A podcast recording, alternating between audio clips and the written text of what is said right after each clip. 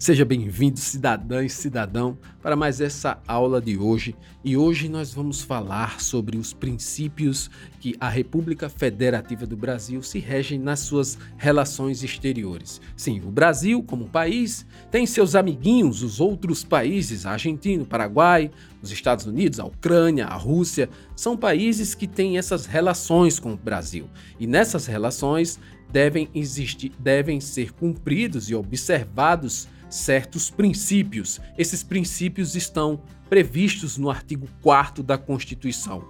E você, como cidadão, tem que saber quais são esses princípios.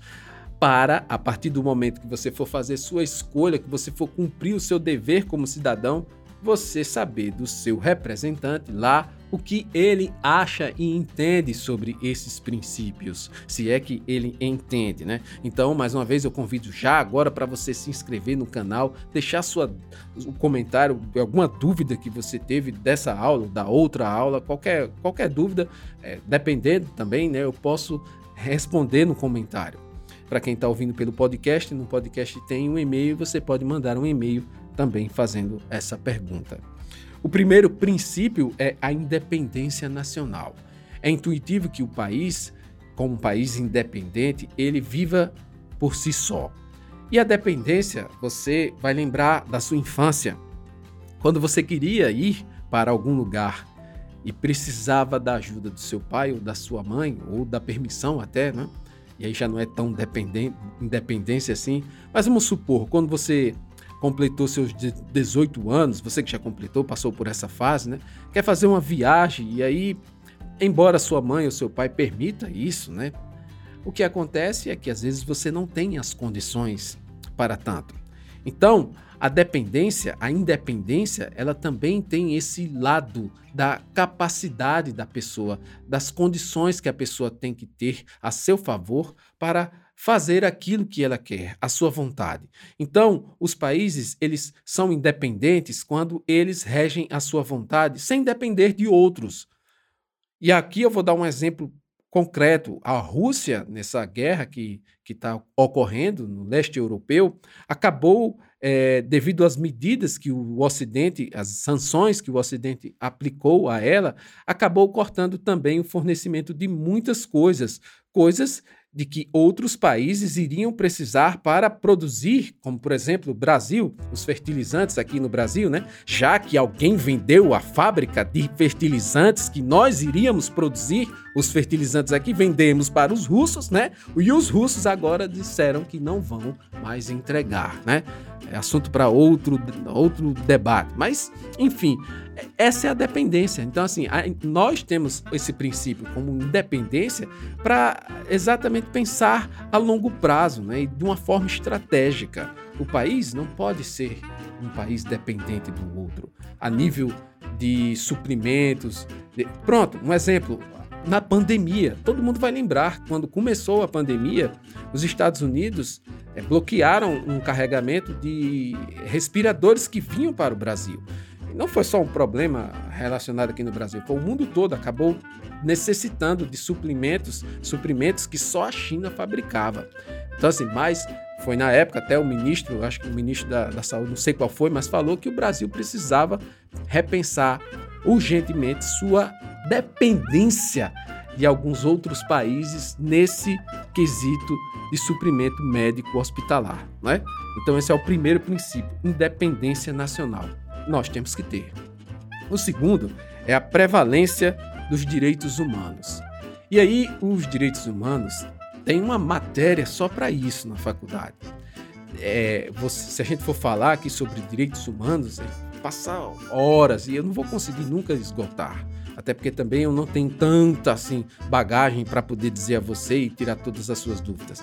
Mas o que eu quero dizer é o seguinte, que tem uma, uma, um grupo de direitos humanos, tem um conjunto de direitos humanos relacionados à liberdade, à igualdade, à isonomia, né? esses que a dignidade da pessoa humana, esses que são tão básicos à pessoa, né? os direitos civis e políticos, é, de cidadão, etc. Tal, esses que são tão básicos, que todo país que o Brasil queira se relacionar, e aí é um princípio que não é só nós que temos que observar, tá, tá aqui no artigo 4. A República rege-se nas suas relações internacionais pelos seguintes princípios: pela prevalência dos direitos humanos. Então, assim, nós temos que observar e temos também que fazer com que o nosso coleguinha, outro país, observe também, nem que seja induzindo ele a observar. Ora, se você vai fazer um contrato com um país, vai fazer uma relação com outro país que tem trabalho escravo, isso está errado. Isso está errado. Nós temos que saber e nós temos que apontar para a Constituição e dizer para os nossos governantes: olha, esse contrato aqui não pode ser feito, porque esse outro país aí, a liberdade não é um, um valor que, que não é um direito humano que está sendo aplicado lá. Eu vou, vou dar outro exemplo. É, na época da crise humanitária na Venezuela, é, no norte do país, muitos refugiados passaram para cá. E o que acontece? O SUS aqui é, é um, um, programa, é uma política pública é, universal. Então, assim, não, você não. Qualquer pessoa que chega na porta de um hospital, ainda um hospital lá no, no norte do país, ela vai ter que ser atendida.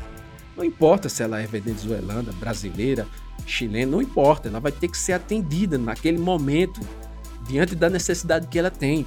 E aí houve uma sobrecarga no sistema de saúde dos, dos, das cidades daquela região de fronteira e, e, muitos disseram não, não pode, a gente tem que fazer um bloqueio e tal, isso não acontece aqui, a saúde é para os brasileiros. Não é.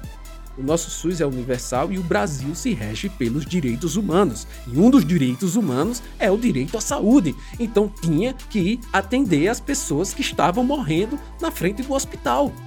Ora, se o cobertor é pequeno, se vire, arrume dinheiro onde você quer que seja, mas tinha que atender, porque está na Constituição. É assim que funciona. Entendeu?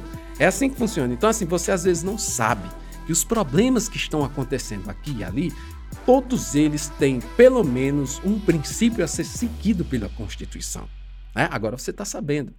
Né? Mas vamos continuar, porque senão eu vou parar aqui para falar de todos os outros e vamos demorar muito. O terceiro inciso é a autodeterminação dos povos. Essa palavra estranha, autodeterminação, ela começou a ganhar força assim bem depois da Segunda Guerra Mundial. O que é que aconteceu? É, até a Primeira Guerra Mundial, até a primeira, um pouco antes, é, houve uma política aberta de imperialismo dos grandes países da Europa Ocidental e também da Rússia, né, os, os czares. E o que é que acontecia?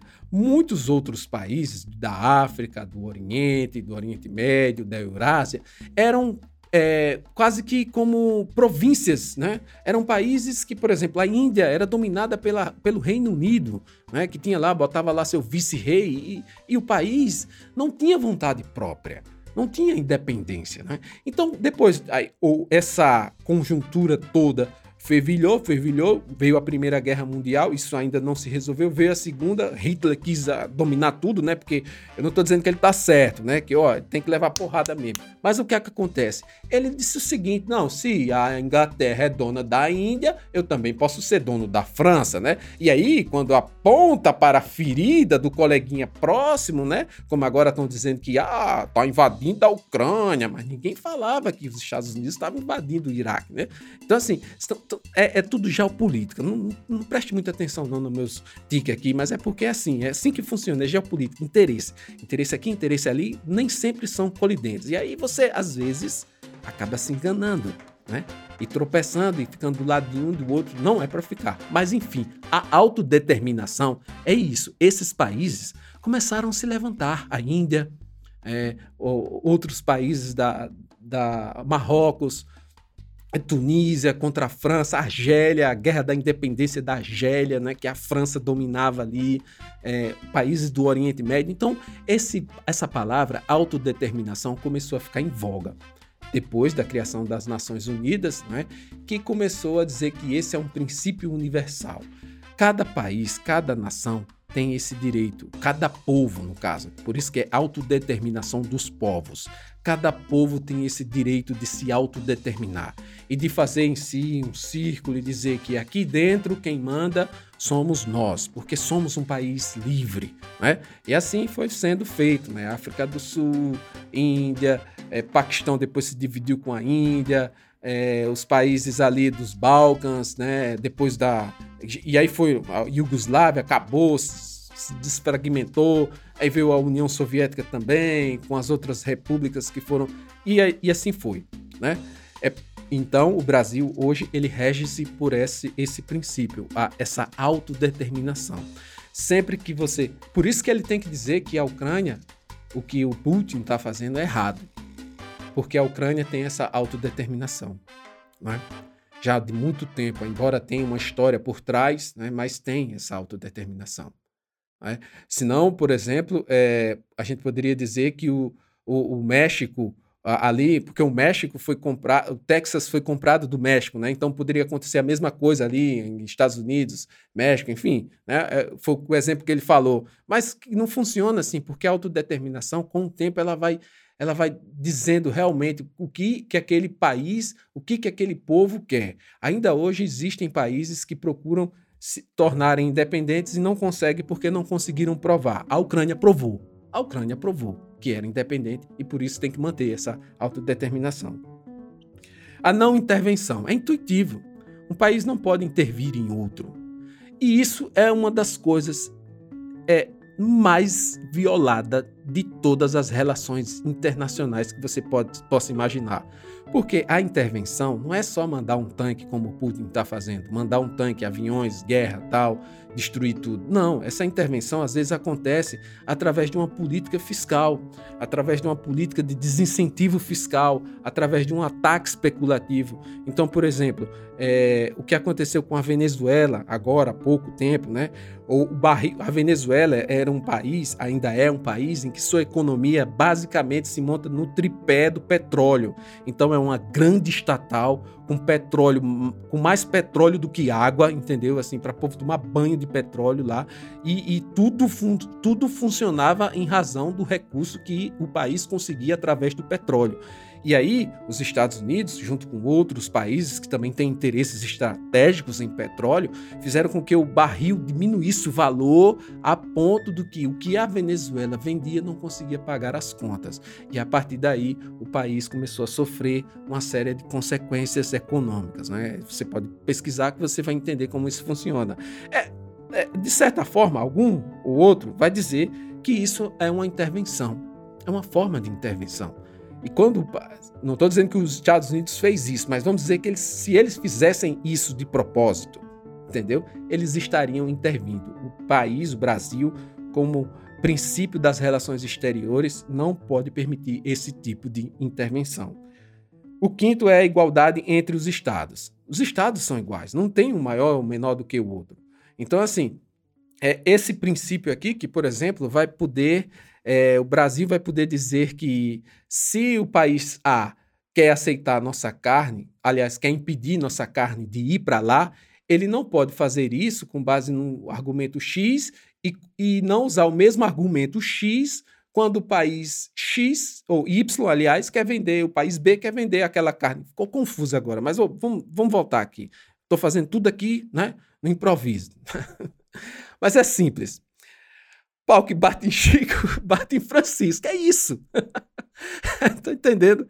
Para você aprender. Então, as relações, se você fez isso com. Se você fez, se o país fez isso com aquele ali, ele tem que fazer nas mesmas circunstâncias isso com esse outro aqui. Porque não existe um, um privilégio de um país acima do outro. Esse princípio, porque no direito é tudo assim, tem exceções, é igual ao português. Você lembra da, de português, as regras, aí tinha, mas tem esse é verbo que não funciona assim, tá entendendo? Então, assim também é o direito. Tem algumas exceções.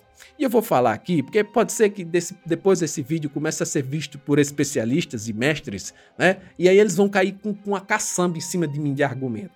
Mas tem algumas exceções. Por exemplo, é, os países do terceiro mundo, os países subdesenvolvidos, conseguiram colocar em pauta que esse princípio não fosse aplicado a eles, já com base no fundamento de que a Europa, o Ocidente, conseguiu dominar por muito tempo esses outros países. Então disseram assim: olha, dê um tempinho a gente para a gente conseguir chegar a um nível de desenvolvimento e depois todo mundo fica igual de verdade, né? E aí os tigres asiáticos saíram na frente, o Brasil é que tá meio, né? Calhar, tá difícil pra gente, né? Mas a gente vai conseguir. Você, cidadão, cidadã, você que está fazendo sua parte aqui, assistindo essa aula, entendendo como é que funciona, vai ajudar a gente colocar representantes lá que saibam como defender os interesses e como defender a nossa Constituição, tá certo? O sexto é a defesa da paz. É intuitivo também, defesa da paz. Nós uma vez o Enéas disse que queria bomba atômica aqui, né? Quem conhece o Enéas sabe como é. Meu nome é Enéas, aquele jeito que ele falava, né? Agora, veja só, ele queria bomba atômica porque na época era uma época que estava saindo da, da, da, especialização nuclear e também a forma de, de, energia nuclear era também um incentivo a uma proeminência no mundo. Então, se você tinha uma bomba atômica, né, um país que tinha, como hoje tem vários países, Rússia, Estados Unidos, França, Reino Unido, eh, Arábia Saudita, acho que tem também, né, não sei agora, Paquistão, então assim, a Índia, é, são países que demonstram que têm poderio bélico e, por isso, capacidade. Né? É mais uma forma do cara dizer que tem um carro, uma Ferrari topadona, entendeu? Tal, não sei o que. É mais isso no, no plano internacional. O Brasil não, o Brasil nunca foi assim. Ele sempre foi um país pacífico e, de certa forma, não quis aparecer no plano econômico, geopolítico, como o cara da Ferrari, entendeu? Então, por isso que não desenvolveu a bomba atômica. Mas, ainda que agora alguém viesse dizer que a gente deveria fazer isso, né, temos aí o nosso princípio da defesa da paz, porque não tem necessidade. Não tem necessidade. Então, assim, o nosso exército ele serve para proteger nossa fronteira, nossa soberania, mas é um exército pequeno porque o país foi sempre um país pacífico. Lutou em duas guerras, grandes guerras, né? A primeira, a segunda guerra mundial. A primeira participou da Batalha das Tainhas. Veio o professor Eduardo Bueno tem um vídeo massa sobre isso. A segunda mandou os pracinhas, né? A Guerra do Paraguai também foi um conflito internacional em 1865 lá, né? Três contra um, mas foi, né? A da Cisplatina pode-se dizer que sim. Se eu esqueci alguma, me perdoe. Mas nós somos da paz. da paz. É, o inciso sexto fala sobre a solução pacífica dos conflitos. É, se não foi paz, foi então teve conflito, então a gente soluciona agora pacificamente. Quer dizer, quase que um reforço, né? Aquela historinha de um caba que disse assim: ah, quando a saliva acaba, tem que entrar na bala. Isso não existe, cara. Não existe. Não vá nessa. Não entre de sola nessas conversas. Tá entendendo? Porque não, porque não dá certo isso. Tá bom? E o oitavo é o repúdio ao terrorismo e ao racismo. Para você ver, né? Por que, que a palavra tá, terrorismo tá aqui? Né? Porque o terrorismo a, a, atravessa fronteiras, né? Então, assim, é, é, interessante que o país aqui, a gente está repudiando o terrorismo, que tem que repudiar, sim, porque, de certa forma, esses países que queriam a autodeterminação, como, por exemplo, é, o, o, Irã, na época é, do Estado de Israel, das guerras, Munique, você assistiu aquele filme, Munique, que eles vão lá, sequestram os, os atletas né, da, da Olimpíada. Então, assim, o que é que acontece? Eles usavam essa, essa forma, o terrorismo, a Argélia também, bombas, tal, o Ira, né, bombas, matar o Lau, né, a, joga bomba em todo canto. Então, assim, 11 de setembro, setembro o terrorismo era uma forma, ainda é uma forma de, de expressão política, infelizmente. E, nas, e, tem países que apoiam. Né? O Talibã escondeu né, alguns é, terroristas e, e, o Brasil não pode compactuar com isso. Então ele tem que ter, ele tem que repudiar. E é por isso que ele assina vários tratados contra essa forma de manifestação política, contra o terrorismo. É, e ao mesmo tempo, no mesmo inciso, fala sobre o racismo. E também, aí você vai perguntar, mas racismo? Por que o racismo está aí? É, na, na África do Sul, né, houve uma política do apartheid que era uma política, uma política realmente assim, então estava na lei da separação das pessoas pela cor. Então tinha pessoas negros só poderiam usar aqueles determinados é, espaços públicos, enquanto os brancos usariam aqueles outros. Isso estava na lei, entendeu? Estava na lei. Então, assim, era uma política de Estado da África do Sul. Hoje, se isso voltar a acontecer, o Brasil não pode ter relações com aquele país. É tanto que o apartheid é crime contra a humanidade. Está no TPI. Se um país começar a fazer um apartheid, ainda que seja informalmente, né? Como tem alguns que dizem que, por exemplo, o Brasil, né, a política de segurança pública do Brasil mata muito mais pessoas negras e pobres. Né? Então tem aquela teoria que diz que aqui no Brasil, embora não seja na lei, é de fato na prática. E aí o país acaba sendo mal visto né, perante o, o, o meio internacional. É, o país, você está vendo aqui, você estou falando, está aqui no artigo 4 repúdio ao terrorismo e também ao racismo. Para você ver que no inciso só estão juntando duas coisas horríveis para a humanidade. Marcas que ficaram assim, racismo e terrorismo no, no mesmo nível, né? Um e o outro causando uma, um sofrimento absurdo à nossa humanidade. Entendeu? O inciso 9 fala sobre a cooperação é, entre os povos para o progresso da humanidade. É bem bonitinho, né? Cooperação entre os povos para o progresso da humanidade. É.